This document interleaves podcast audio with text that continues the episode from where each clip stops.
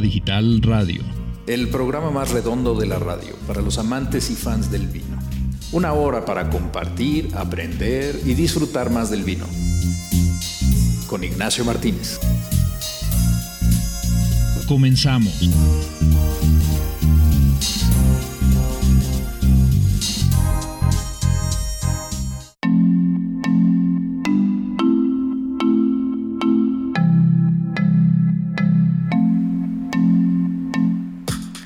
Amigos, muy buenas noches. Bienvenidos a un nuevo programa de Cava Digital Radio, en donde el día de hoy tenemos un programa sensacional, en donde nos acompaña aquí en cabina Fabi Castellanos, ya saben, con su acostumbrada eh, columna o sección de la cultura del vino, la cultura popular, cómo se ve afectada o impactada por el vino. Fabi, muy buenas noches. Hola Nacho, muchas gracias, buenas noches, un placer estar aquí. Bienvenida. Gracias. Y bueno, pues tenemos también un invitado muy especial. Sí. Eh, quisiera yo presentarlo eh, de manera particular porque, pues bueno, es el primer enólogo que viene aquí al programa. Y pues este Raúl, eh, Raúl Gil viene también importado de Argentina.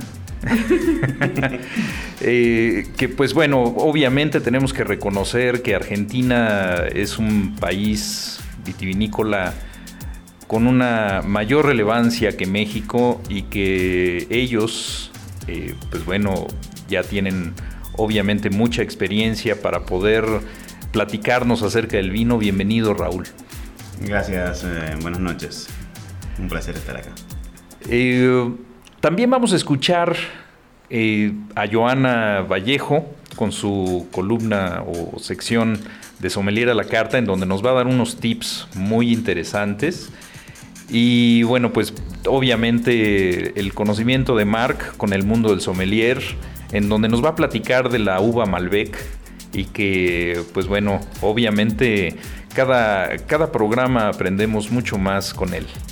Eh, chicos, vamos a escuchar a Joana Vallejo con Sommelier a la Carta. Sommelier a la Carta con Joana Vallejo.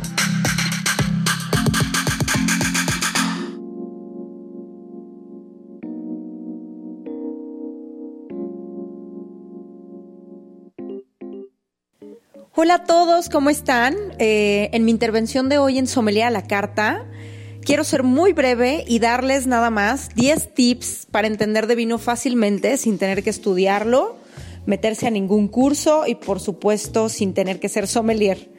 Eh, para mí el vino es el único arte para el que todos podemos ser buenos. Entonces, nada más hay que entenderlo y consumirlo, por supuesto. El primer tip que les voy a dar es que cuando estén oliendo un vino, no traten de entender los tecnicismos que usamos algunos sommeliers, eh, como tanino, resveratrol, retrogusto, bla, bla, bla. La nariz es una memoria muy importante que tenemos y es más fácil describir el vino con adjetivos simples, como sencillo, difícil, rústico, elegante, seductor, aburrido, varonil, femenino, bla, bla, bla, todo lo que se les venga a la mente, como si estuvieran describiendo a una persona. El segundo tip es que compren tres o cuatro vinos de la misma uva, más o menos del mismo precio, pero de diferentes nacionalidades. Por ejemplo, un Cabernet Sauvignon francés, un Cabernet Sauvignon argentino, un Cabernet Sauvignon mexicano, un Cabernet Sauvignon, no sé, australiano. Y tómenlos en un mismo momento, no se acaben toda la botella, solo compartan, prueben un poco de cada uno en el mismo momento y hagan comparativas. De esta forma se van a dar cuenta que no se puede hablar del Cabernet Sauvignon generalmente, como una generalidad, sino que tienes que hablar del Cabernet Sauvignon por su terruño y así de todas las uvas. Cabernet Sauvignon de Argentina me gusta por tal o tal. No, me gusta más el Cabernet de Chile por tal o tal. Y al final te darás cuenta que es como si tuvieras eh, diferentes vinos y que no tuvieran nada que ver entre sí. Será sorprendente darte cuenta de eso. El tercer tip es que cuando bebas vino, haga, lo hagas con el tiempo para observarlo olerlo y probarlo. Esto te va a tomar máximo, máximo 40 segundos de tu tiempo. Siempre primero ve el vino y aunque parezcan todos iguales, tienen matices distintos e intensidades muy variadas. Huélelo a conciencia en diferentes momentos y percibe cómo cambia y va evolucionando en medida que lo oxigenas y pasa el tiempo. Finalmente pruébalo, pero pásalo por toda tu boca, encías, mejillas eh, paladar, lengua, dientes, para que te des cuenta de lo salado, lo dulce, lo ácido, lo amargo, si tiene acidez que te va a hacer salivar como un chamoy. Y si tiene astringencia que te da secor como cuando tomas mucho café o fumas mucho. Lo vas a entender mucho más fácil de esta forma. El cuarto tip es que te reúnas con tus amigos algún día de la semana, ya como de manera religiosa, para hablar de vino. Si realmente te importa y te gusta, esta va a ser la forma más divertida en la que vas a aprender. Compren cada quien una botella del mismo precio y pruébenlos comparándolos. Después voten por el mejor vino y esto te hará como motivarte para que siempre tú seas el que lleva el vino ganador. Eh, creo que es una forma muy, muy padre de investigar y por supuesto querrán hacerlo no solamente una vez a la semana, sino varias. y el quinto tip es que participen en eventos de vino, ferias, cursos, degustaciones. Ya hemos tenido invitados que organizan festivales. Yo creo que es importante que busquen en internet los mejores festivales, los mejores eventos, degustaciones, catas, cenas, maridaje. No pierdan oportunidad de ir a cualquiera que, llegue a su, a su Facebook, que llegue como promoción yo creo que es una forma, además de muy divertida de conocer gente, es una forma en la que van a entender, se van a empezar a relacionar con otras personas que les interesa y van a abrir muchísimo su criterio. Tendrán un panorama mucho más amplio de lo extenso y apasionante que puede ser el vino. El sexto tip es que busquen siempre acompañar el vino que tomen con algo de alimento. Si es cierto que hay varios vinos que no necesitan alimento para disfrutarse, son como muy fáciles, puedes tomarlos leyendo o dándote un baño o viendo una peli, pero al final el vino siempre va a mejorar con alimento, incluso con galletas saladas, pan blanco, pistaches. No tiene que ser un menú sofisticado y planeado. Pueden mezclarlo con lo que se les ocurra. Al final, esa mezcla de vino y comida siempre mejorará su percepción y hará que los sorbos sean más dóciles y redondos. Sobre todo este tip para principiantes. El séptimo tip es que cuando te guste mucho un vino, que ya lo, guarda su etiqueta, tómale una foto o no sé, o trata de llevarte la botella y guárdala en una en un álbum como yo, que soy bastante más romántica y me gusta que estén ahí las etiquetas físicas y lee su descripción.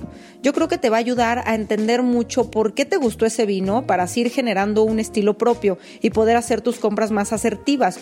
O sea, creo que en general los vinos que me gustan son australianos de Shiraz y a lo mejor te das cuenta que lo que te gustan son los vinos muy frutales, pero que sí tengan tanino, tintos más que blancos, no sé, es por dar un ejemplo, pero guarden las etiquetas y después dense cuenta qué tienen en común las etiquetas que han guardado. El, el ocho tip, el octavo tip, cuando viajes a países productores de vino, pide el vino del lugar. Por ejemplo, si vas a Sicilia, toma vinos sicilianos. Si vas a Francia, toma vinos franceses de la región en la que te encuentres. Si vas a Guanajuato, México, pide vinos de Guanajuato y no a lo mejor españoles o franceses. Yo creo que es una gran oportunidad de conocer la cultura de los lugares, de los países, de las regiones, sus costumbres.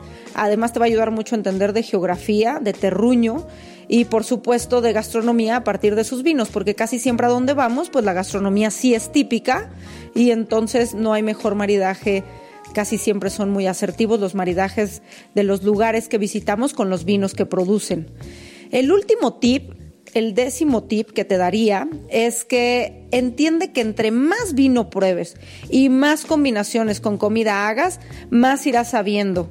El vino es una bebida que puedes tomar cotidianamente en moderación y se van a dar cuenta como sin su paladar se hará cada vez más exigente y se van a entender sobre esta increíble que cada vez mejor. Al final eh, la única manera en la que vas a adquirir el gusto pleno y un conocimiento muchísimo más práctico, más didáctico, es probando. Entonces, pues con esto los dejo. Espero que les hayan servido eh, estos 10 pequeños tips y los lleven a la práctica desde hoy. Como siempre con muchísima emoción de hablarles de mi pasión y ayudarles a entenderla un poco más. Su sommelier a la carta, Joana Vallejo. Hasta luego.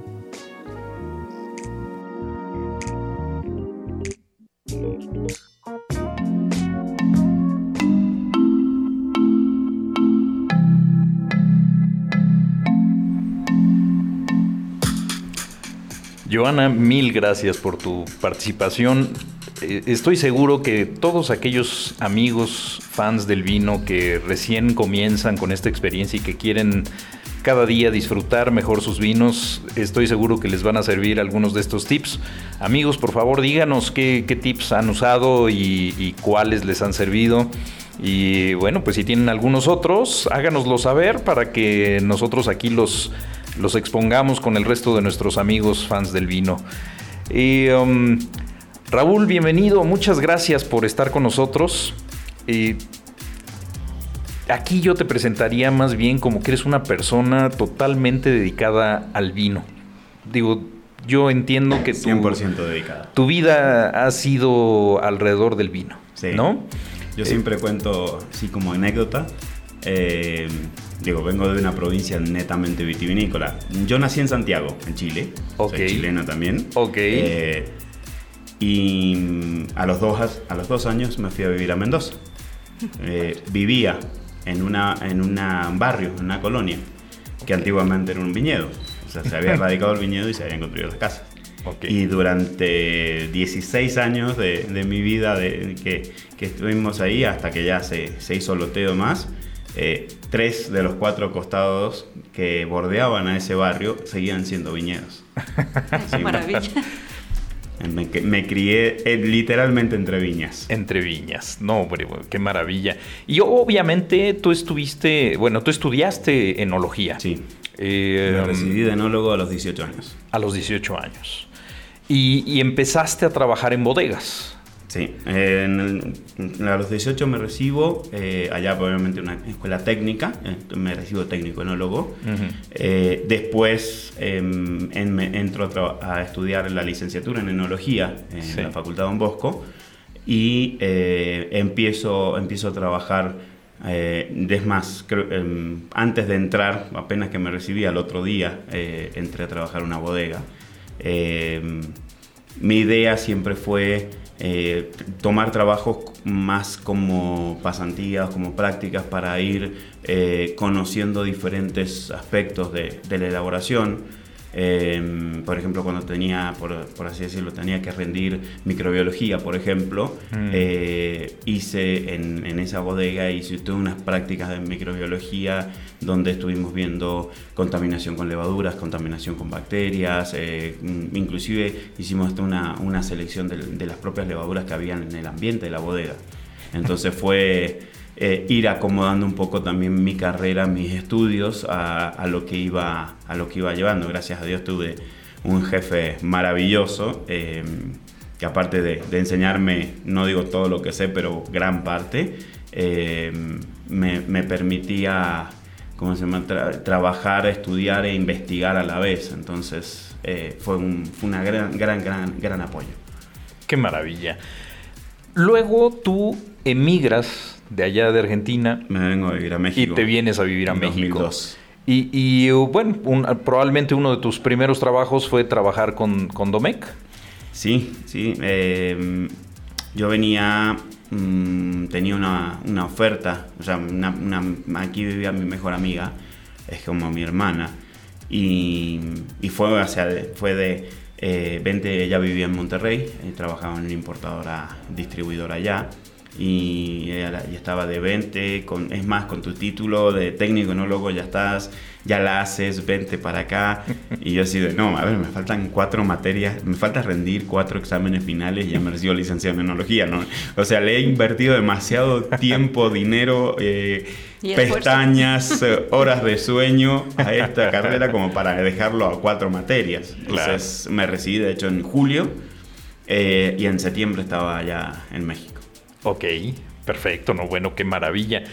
¿Y aquí qué vienes a hacer este, con Domec? Que finalmente, ¿cuáles son tus, tus áreas de trabajo? Originalmente yo, mm, mi, mi, propuesta era, la propuesta que me conseguían era para trabajar en las bodegas de Domecq en elaboración, pero ¿cómo se llama? resulta ser en el intertanto, resulta ser que la persona que, que me, me, estaba, digamos, contratando se queda sin trabajo, o sea, hay un, hay un movimiento en Domecq entonces eh, dijimos, bueno, vamos a optar por la otra parte, algo que siempre me ha gustado mucho, son las relaciones públicas, la somelería.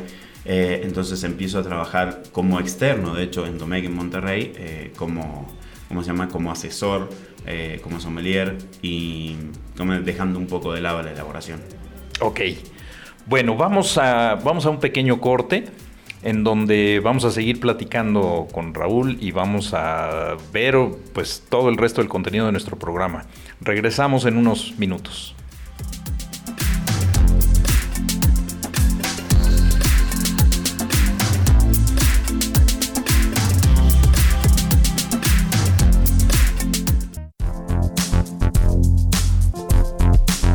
Estamos de regreso para seguir disfrutando los secretos, sabores y aromas del vino. El mundo del sommelier con Marc Flores.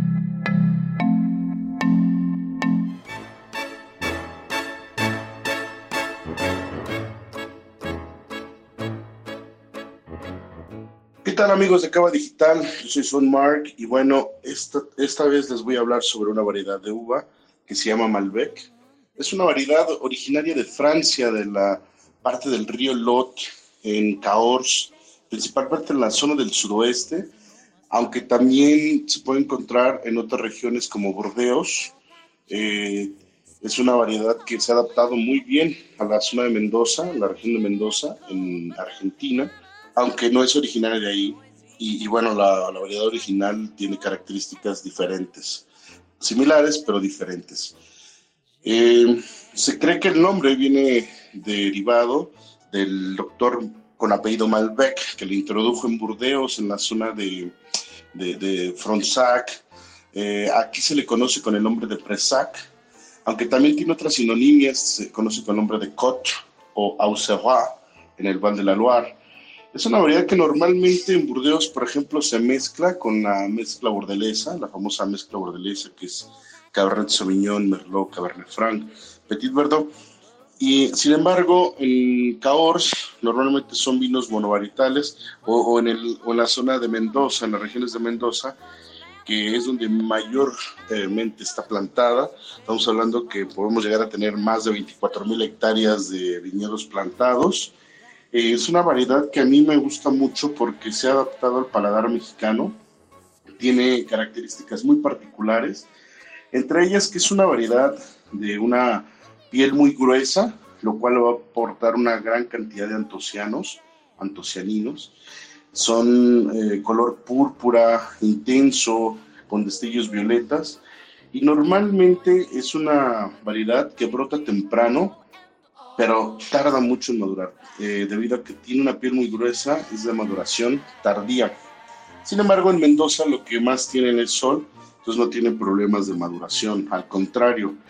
Lo que vamos a encontrar es una Malbec, a diferencia de la de Cahors, que es un tanino un poquito más marcado. Aquí el tanino es más suave, más sedoso, más dulce, como le llaman técnicamente, tanino pulido. En cuanto a características organolépticas, pues va a haber diferentes tipos. Eh, tenemos sobre todo frutos negros como arándanos, ciruelas, pasa, higos. Pero es una variedad que genera mucho aroma floral, como violeta, pero algo muy, muy característico que yo he notado en las Malbec, sobre todo de Argentina, es el aroma de flor de Jamaica. Entonces, eh, lo cual lo, hace bastante, bastante coqueto a la nariz. Y en boca les decía, no es una variedad normalmente muy ácida, por el contrario, si no les gustan los vinos tan ácidos, esta es una variedad eh, bastante amable en ese sentido. Entonces, bueno, eh, maridajes y, y tipos de vino, pues existen varios, ¿no? Argentina está haciendo cosas muy interesantes. Váyanse a Mendoza, pero no solamente en Mendoza, váyanse a San Juan, váyanse a Salta. Eh, en todos lados van a encontrar diferentes estilos de Malbec, en la Patagonia que están haciendo cosas increíbles. Y bueno, eh, traten de descubrir las diferentes tipos de, los diferentes tipos de Malbec. Algo importante que está sucediendo en, en Mendoza es plantar Malbecs a diferentes alturas y eso le aporta características muy particulares. Normalmente cuando está a mayor altitud vamos a tener una variedad con mayor nivel de acidez, mucho más fresca, mucho más eh, punzante, digámoslo, más vertical, yo le llamo en boca. Eh, esto lo vamos a encontrar, por ejemplo, en el Valle de Uco, eh, que es, es, muy particular porque tiene altitudes que llegan a los 1300, 1400 metros sobre el nivel del mar. Y bueno, este, les decía, opciones en México hay muchas, marcas hay bastantes. Eh, les voy a recomendar una que es la de Malbec, de un amigo muy querido que se llama Matías Richitelli. Él está haciendo cosas bastante interesantes. Pruébenlo, es precio muy accesible, muy, muy divertido. Eh, y bueno, este, vamos a encontrar otras opciones. Aquí lo importante es que tú, pues, trates de encontrar diferentes opciones que se adapten a tu, a tu bolsillo principalmente. Y bueno, pues eh, la Malbec, les decía, es una variedad bastante reconocida a nivel mundial, pero eh, en, Francia ha perdido un poquito de fuerza. Eh, aunque es originaria del sudoeste, les decía, lo podemos encontrar en Burdeos, pero hay más como en mezcla, en zonas como Fronsac o como Canon Fronsac. Entonces, bueno, pues los dejo para que prueben la Malbec. Les decía, si, este, si esta Malbec fuera una mujer, sería como una mujer bastante exuberante, pero muy divertida, con una plática muy amena. Eh, gente que se pasa la vida sonriendo y viendo las cosas chuscas de la, de la vida, ¿no? Muy fácil de digerir, este, muy easy going, como dijeran nuestros amigos gringos. Entonces, este, pues pruébela, muy, muy, muy sencilla, muy sincera, muy bonachona. Creo que vale la pena descubrir esta variedad. Bueno, pues nos vemos la próxima. Este, en la próxima cápsula les hablaré sobre los vinos de Alemania, así que estén pendientes porque traigo unas sorpresitas muy interesantes. Bueno, pues como saben, mi nombre es Son Mark y mándenme cuáles son sus inquietudes, qué temas les gustaría que tocara en estas cápsulas. Y bueno, los dejo con mi querido amigo Nacho, Nacho Martínez, y seguimos por acá. Saludos, a la próxima.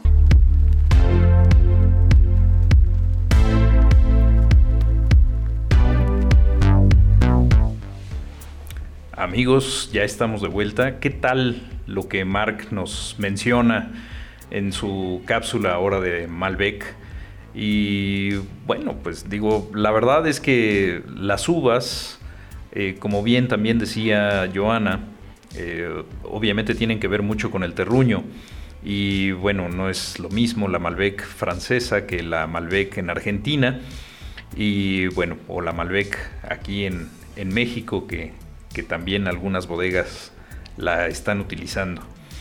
Y, um, por favor, díganos qué es lo que les gusta más de, de lo de Mark. Y ahorita vamos a escuchar a Fabi Castellanos, en donde nos va a platicar, ahora con otra de sus cápsulas, más acerca de cómo el vino impacta en la cultura popular, que bueno, pues este, hoy trae un tema muy interesante. A ver, Fabi, platícanos. Muchas gracias, Nacho. Pues ahora me, me, dediqué a investigar un poquito de por qué las botellas tienen ciertas formas, las botellas de vino. Y digo, como tengo el sesgo del diseño, pues es interesante saber que en realidad son, son cuestiones de, física ¿no? y de practicidad en todo caso. Eh, por ahí estaba leyendo que, los romanos, eh, yo digo de entrada, ¿por qué tienen 750 centímetros cúbicos, ¿no? O el contenido de entrada, ¿no? Entonces por ahí me puse a leer un poquito y Aparentemente eh, los romanos fueron los primeros que, tenían ánforas con esa capacidad, eh, porque según ellos, y, digo, no tengo eh, forma de comprobarlo, pero según ellos, ahí metían una cantidad de vino mezclada con agua que era la cantidad ideal que una persona podía consumir al día, imagínense. Este, con, con, razón tanto, tanta adoración a, Baco, ¿no? El dios del vino. Pero bueno, eh, por otro lado, eh, aparentemente esto evolucionó porque en, la Edad Media el galón inglés era como que la medida de capacidad más común y entonces 750 mililitros es eh, un quinto del galón, del galón inglés y que es una, eh, una medida transportable por una persona. ¿no? Eh, al final de todo esto, el uso de las botellas aparentemente empezó después del siglo XVII eh, en, la que se empezaron a, eh, se pasaron de barricas o de, ánforas de barro más grandes a, envasar el vino para su fácil transporte y obviamente pues no nada más es por eso, sino porque parte del término del vino, de su maduración ocurre en la botella. Entonces, la verdad es que pues la botella tiene mucho que ver con el vino, ¿no? Y bueno, algunas de las formas de vino de, las, de las botellas más famosas, pues es la, la, de Borgoña, que es una, una botella más estilizada, eh, igual la curvatura que tiene se le llama hombros, los tiene más caídos, los tiene un poquito más eh, suaves, es mi forma de describirlo, y ahí se, se envasan eh, vinos de uva Pinot Noir o Chardonnay, Syrah, Grenache, que aparentemente dejan menos sedimentos. Eh, la, eh, y de ahí nos vamos a la, a la, bordelesa. Hoy, hoy Raúl nos trajo una botella bordelesa. Exactamente.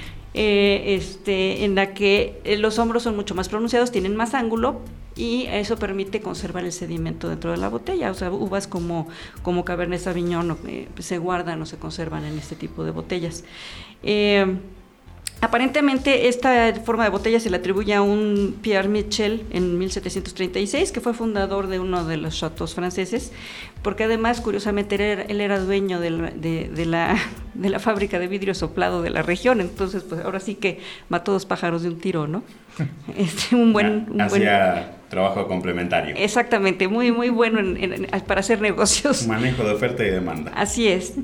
Y bueno, tenemos otra botella que es eh, muy simpática, la de Oporto, que es una botella más chaparrita y antiguamente tenía una base que solo le permitía conservarse de pie, no, no en posición horizontal. Esto es porque el oporto era un vino que se, se, llenaba desde la barrica y se seguía rellenando la botella. Igual es muy parecida a la de Jerez, la, botella española. Sí, y también tiene un, un, cuello más, más amplio. Más alto, ¿no? Más alto, porque eh, la forma de abrir una botella de oporto cuando ya son muy viejas, el corcho está muy dañado. Eh, para evitar que se rompa, lo que se hace es se calienta y después se, vamos, se corta. ah, qué maravilla. ¿Y la curvaturita que tiene de repente el cuello de la botella? Eh, es para facilitar, facilitar, una mayor oxigenación, porque obviamente son vinos fortificados y son vinos de un largo añejamiento. Cuando tú hablas de un Oporto, por ejemplo, 30, son 30 años, eh, son mezclas de vinos que han llegado a 30 años, eh, ¿cómo se llama?, de, de añejamiento en botas. Imagínate que es muchísimo. Entonces, eh, necesitas, por así decirlo, una dosis extra, por así decirlo, de aire, de oxígeno para poder despertar. Antes de servirlo. Ok, qué maravilla. Muchas gracias, Raúl. Y luego, eh, digo, no voy a hablar de todas las botellas, digo, voy a hacer un resumen. Eh, también tenemos la, la, botella del Rin o la de Riesling, que es una botella muy estilizada con, con hombros casi inexistentes. la verdad es son botellas bien bonitas y en esas hay variedad de colores, inclusive, ¿no? Es muy común hemos visto botellas de ese tipo en color azul o color café, ambarinas eh, transparentes que nos permiten ver los vinos blancos y rosados ¿no? que se almacenan en ese tipo de, botellas. Eh, eh, y bueno, quería platicarles un poquito también de la de Chianti, que es una botella muy característica. esta tiene que ver con el, el, soplado de la botella del vidrio, ¿no?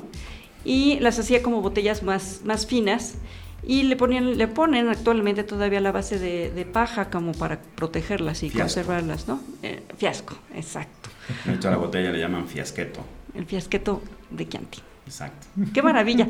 Este, la verdad es que se me hace padrísimo esto de la forma de la botella. Eh, hay una, una cosa que les quería comentar, que eh, inclusive esto de los 750 mililitros eh, pues es como muy chistoso, es algo como, como ergonómico, ¿no? Como parte de la, de la parte humana. Y otra de las cuestiones es que cuando los sopladores de vidrio toman aire y soplan una, una, burbuja de vino, les alcanza para formar botellas de entre 700 y 800 mililitros. Si tienen que ser más grandes, tienen que volver a tomar aire y volver a soplar. Y el proceso se hace mucho más lento, mucho más largo y mucho más cansado. Como las botellas Magnum, ¿no? Exacto. Ajá, que son de 10 Soplar una Magnum ya es más complicado. Necesita una capacidad así tipo Phelps. y eh, bueno, este, por ahí digo, la, la, la, forma de la Chianti pues es muy, muy característica y muy fácil de reconocer. Muy fácil. Y bueno, me voy a la última de las que les voy a platicar hoy, es la de champán. La, la, la botella de champán es, es, muy parecida a la de Borgoña, pero es más grande, más fuerte, o sea, el, vidrio es mucho más resistente y tienen más profunda la oquedad en la parte de abajo para resistir la presión del gas en todos, o sea, es para mantener las fuerzas del, del gas íntegras.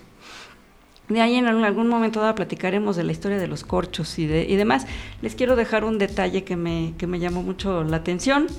Eh, ¿Por qué le ponen lacre a las botellas? Eh, por ahí se dice que en el siglo XVIII el rey de España, digo el rey de Francia, discúlpenme, este acostumbraba a dar sus grandes fiestas, no sé cuál de los Luises fue, pero daba sus grandes fiestas y eh, distribuía el vino en la fiesta en barrica. Pero después lo que sobraba les pedía a sus, a sus empleados que lo envasara, pero los empleados se lo tomaban o lo tiraban o se, y se lo tomaban y luego lo rellenaban con otros vinos más eh, de menor calidad o con agua inclusive. Entonces él decidió poner el sello real en todas las botellas del vino que él conservaba para tomarlo después, ¿no? Después de las fiestas. Entonces, bueno, de ahí tenemos que están lacradas o con, sellos de metal. Y, bueno, ya, este, esa fue la idea de la, del día de hoy, analizar un poquito la forma, la verdad son padrísimas y es muy padre llegar y reconocer qué botella es la que te vas a tomar. No nada más el contenido, sino lo de afuera. Yo te hago una pregunta. ¿Sabes por qué las botellas son verdes o ámbar? Justo era lo que pues, iba yo a preguntar. Ah, es, para proteger del sol a la, uva. O sea, el, son los colores que mejor absorben eh, la luz ultravioleta. Exacto, y dejan pasar la, la, azul, ¿no? El, cian.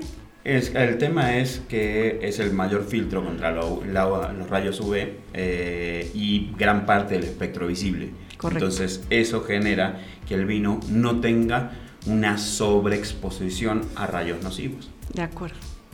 Esa es la razón por la cual son ámbar o verde botella.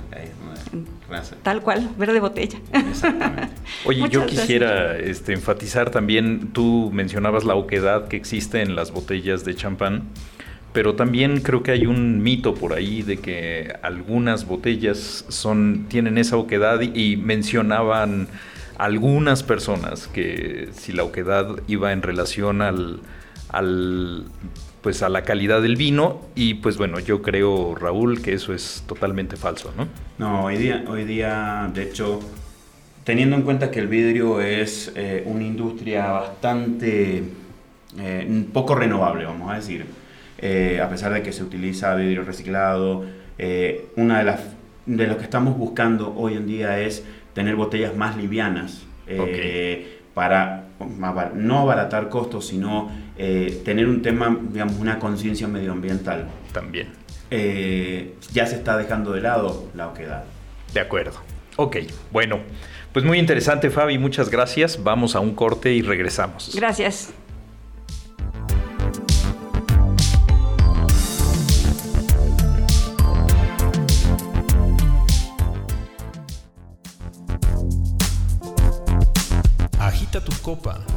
Deja respirar tu vino.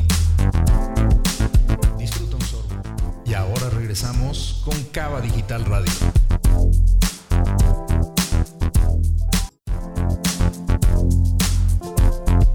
Ya estamos de regreso para seguir disfrutando los secretos, sabores y aromas del vino.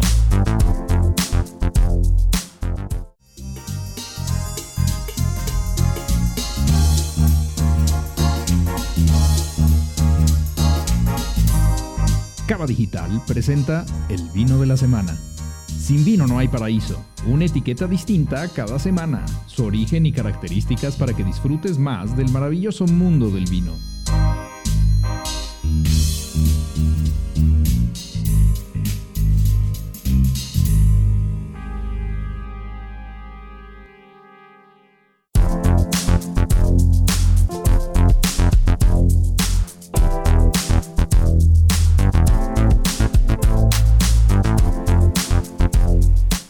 Amigos, regresamos y venimos con la sección más esperada por todos.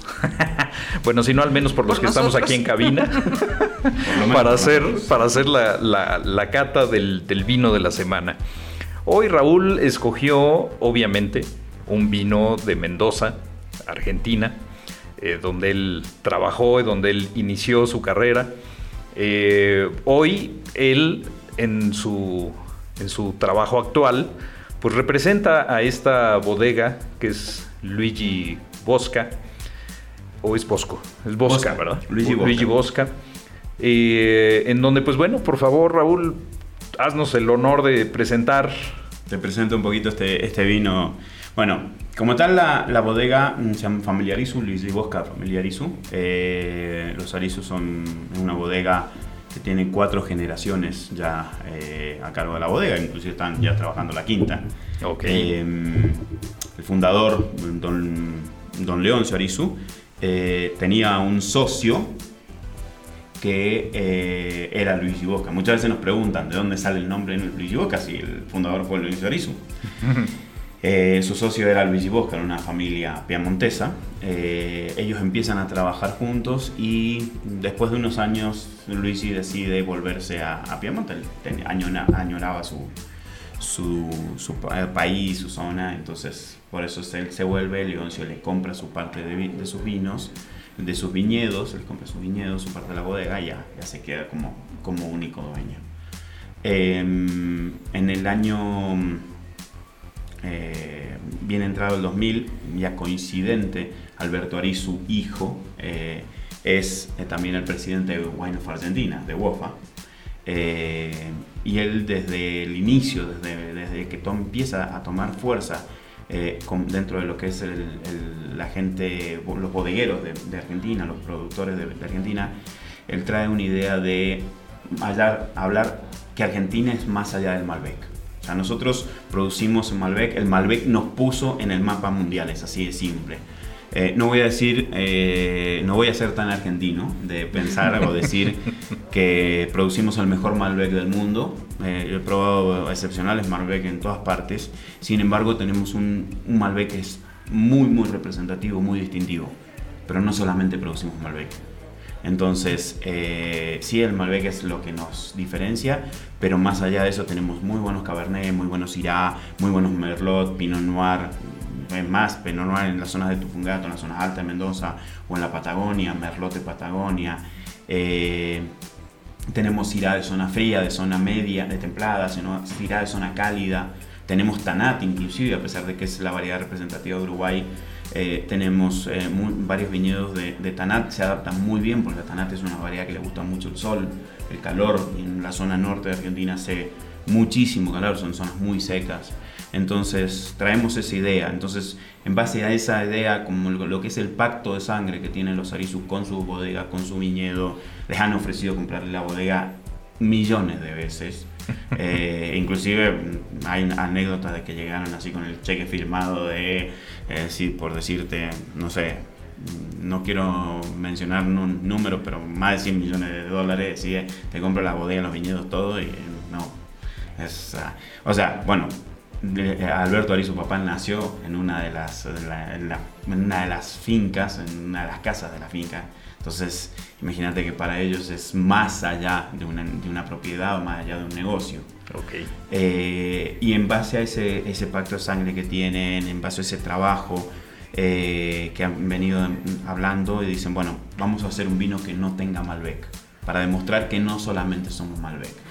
Entonces sacan un super premium, eh, que es una mezcla de Cabernet Sauvignon, Syrah y Merlot, eh, de viñedos que vienen de... eh, una de las cosas, nosotros trabajamos solamente con viñedos propios en, en Luigi Bosca. Eh, son todos viñedos de Luján de Cuyo, de Maipú. eh, y que es, digamos, la zona más importante, de, eh, la más tradicional, la más antigua de Mendoza. Eh, y son viñedos, eh, el caso del Cabernet, el caso del Syrah eh, y parte del Merlot son viñedos de más de 70 años, mm, de las pocas bodegas que tiene viñedos de más de 60, viñedos de vides viejas Claro. eh, en Mendoza.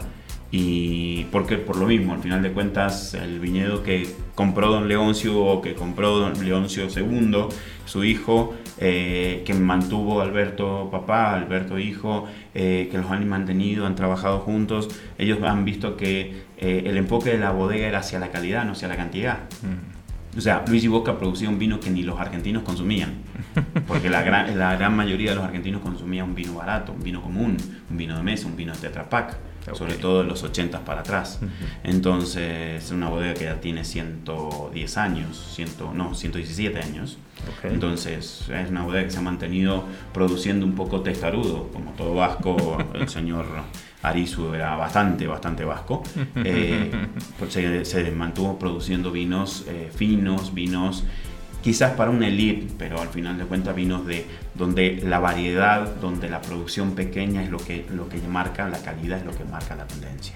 Okay. Eh, entonces, eh, hoy en día podemos decir, bueno, es un vino que tiene 15 meses de barrica, entre 15 y 18. Al final de cuentas, no todos los vinos se elaboran por separado, se añejan por separado y el corte se hace al final. Eh, y después se les da, lo que poca gente sabe es, una vez que se hace el corte, eh, digamos, para ensamblar los sabores de cada variedad, se los deja en, en madera durante 6 meses para poder acomodar 3, 4 meses mínimo, pero normalmente son entre 4 y 6, para poder acomodar, amalgamar todos los sabores. Okay. Y de ahí pasan a, tanque y después a botella. No, bueno, pues qué maravilla. Este, tú, tú, mencionabas, y de hecho yo creo que eh, cabe la pena resaltar que justamente Argentina, eh, pues digo, va un paso más allá en la parte de vinos, eh, en donde esta bodega ya cuenta con una denominación de origen controlada. Eh, poca gente sabe, en Argentina existen dos denominaciones de origen, eh, como tal, denominaciones de origen controlada, que es la DOC de Luján de Cuyo, fue la primera de Latinoamérica, en 1988 se crea, y la de San Rafael. Para nosotros es muy importante la denominación de origen porque, al final de cuentas, el ingeniero Alberto Ari, su papá, eh, padre, fue el que hizo el pliego, el que juntó a todos la, ¿cómo se llama? los productores de Luján, diciendo, a ver, Luján es la zona más reconocida, eh, Luján es una zona única, eh, Luján está perdiendo viñedos inclusive por parte de desarrollos, porque como es una zona alta, nosotros no tenemos mar cerca en Mendoza. Entonces, las zonas altas son las que te permiten que la noche sea más fresca en verano lo cual le encanta a la vid y desgraciadamente también le encanta al humano.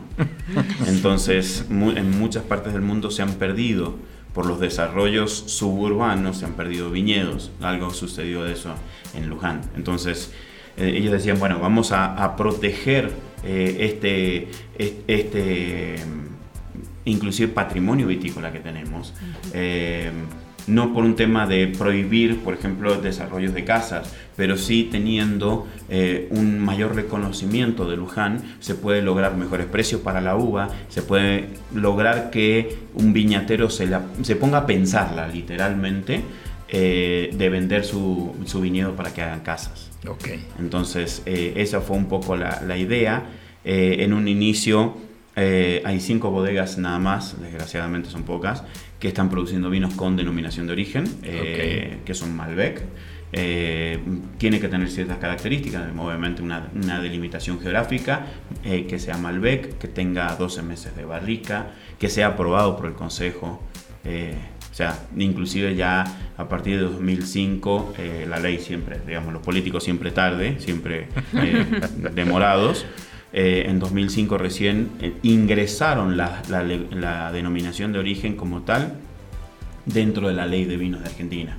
Ok. Eh, como okay. reconocimiento oficial. 2007 ya fue de San Rafael. Entonces, tardaron bastante, pero bueno, se viene trabajando con la denominación desde, desde el año ya 89. El 91 fue el primer año que se sacó un vino con denominación de origen y fue el, el Malbec DOC de Luigi Busca. Pues Raúl, por favor, condúcenos en la cata de este vino, por favor, que se vea maravilloso. Ya se nos secó la boca, vamos a, Sí, sí, sí. Bueno, acá vas a ver, eh, este es un vino, a mí me llama la atención, es un color muy profundo, es un color eh, granate, violáceo, eh, inclusive fíjate, a pesar de ser un cosecha 2013, Es un vino que todavía muestra eh, una vivacidad en el color, eh, inclusive el ribete casi se ve un rojo sangre, todavía inclusive hasta con notas violáceas. Si bien ya presenta cierta evolución, eh, es un vino que tiene una longevidad increíble. inclusive fíjense que si giras la copa, se tiñe la copa, tiene una intensidad colorante muy alta teniendo en cuenta que no tiene, no tiene Malbec, al final de cuentas esa era la, la base, es un vino, un super premium que no tenga Malbec, eh, una intensidad colorante muy alta, eh, pero creo que donde enamora este vino es en la nariz. No, hombre. Desde que lo serviste, la cabina se inundó de Muy intenso, sí. Eh, es un vino que no, inclusive no necesitas agitarlo, o sea, tenés eh, notas frutales, un, perfil eh, de fruta madura, pero también especiado, la madera se siente. Una de las características que nosotros siempre mencionamos en los vinos, eh, ahí donde digamos, siempre me sale el enólogo, ¿no? el vino está hecho de, uva, el vino está hecho de fruta, no de madera. Entonces, lo primero que debe oler es a fruta. Correcto. y así pasa con este. Exacto. Es un vino donde, donde destaca la fruta roja, la fruta negra, eh, tenés eh, moras, tenés eh, ciruela negra, cerezas, arándanos. Es realmente muy diversa la paleta aromática que tiene en, cuanto a frutas. Tiene notas de, fruta pasa, como ciruela o mermelada. muchas veces me dicen, tiene un, me recuerda así como a, la, a las notas de, de las peras al oporto. Y digo, obviamente es un, es un aroma muy dulce, eh, con, con, cierta cocción, con algunos aromas inclusive que recuerdan tipos anisados. Eh, y, ¿cómo se llama? Que obviamente viene por parte de la canela, de la vainilla que viene del roble. Esto es 100% eh, francesa, barrica francesa, 100% barrica nueva. Okay. uno de los puntos a tener en cuenta y de, te va a ver una idea de con la concentración frutal que tiene tan fuerte, eh, o sea, ahí, ves la potencia que tiene el vino, porque obviamente 15 eh, meses, 18 meses de barrica nueva no es para nada poco. Eh, una barrica más todavía francesa, entonces hablas de una, de una potencia, una estructura muy, muy alta.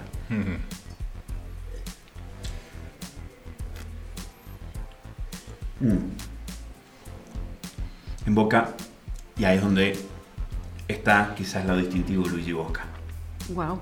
Ninguno de los vinos nuestros eh, son excesivamente tánicos. sí, ¿no? Alberto mismo dice, desde la linda, que es la línea de, ¿cómo se llama? La línea varietal, la línea joven, la, línea enfocada a un consumidor joven, pasando por Luigi Bosca, hasta llegar al icono de Luigi Bosca, que es el vino eh, más representativo que tenemos, el vino más caro también, eh, tienen que ser todos vinos que puedas tomarte dos, tres copas sin ningún problema. Claro. Eh, tiene, es un vino con una acidez fresca, el tanino, como decía Mark, un tanino pulido, un tanino muy bien trabajado. yo siempre digo que la Syrah mm, quizás es la hermana no de sangre de la Malbec, porque tiene características muy, muy similares. Y en Mendoza particularmente tienen un tanino muy dulce. Te hace agua la boca, en vez de secártela, te hace agua. El Cabernet es muy diferente, como, decía ahí en la, columna de sommelier a la carta. Un cabernet argentino va a ser un cabernet muy diferente a un cabernet mexicano, o un cabernet de Napa, un cabernet chileno, particularmente que es una de las primeras referencias que tenemos acá.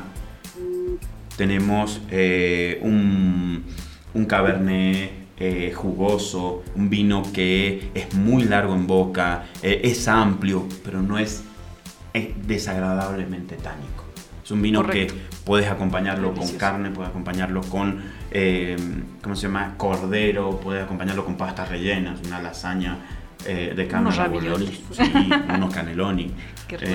o sea, es sumamente versátil, obviamente teniendo en cuenta de sabores de media intensidad o fuertes hacia arriba. O sea, te puede ir perfecto y una de las mejores opciones que puedes acompañar un mole negro. Por ejemplo. Qué maravilla.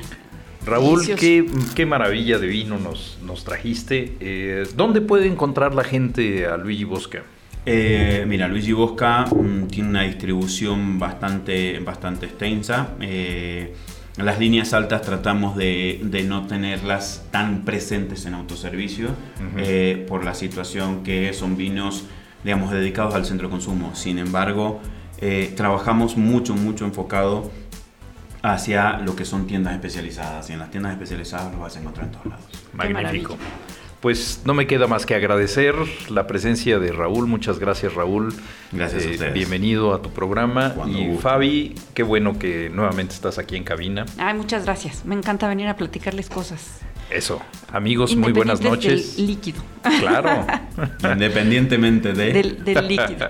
Pues buenas noches. Es un buen complemento. Sí. Buenas Gracias. Muchas gracias, Raúl. Un placer conocerte. Un placer.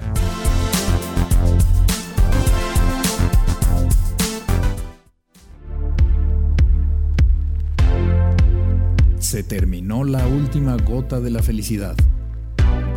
Checa nuestro próximo vino en nuestras redes sociales. Y a disfrutar. Hasta la próxima semana.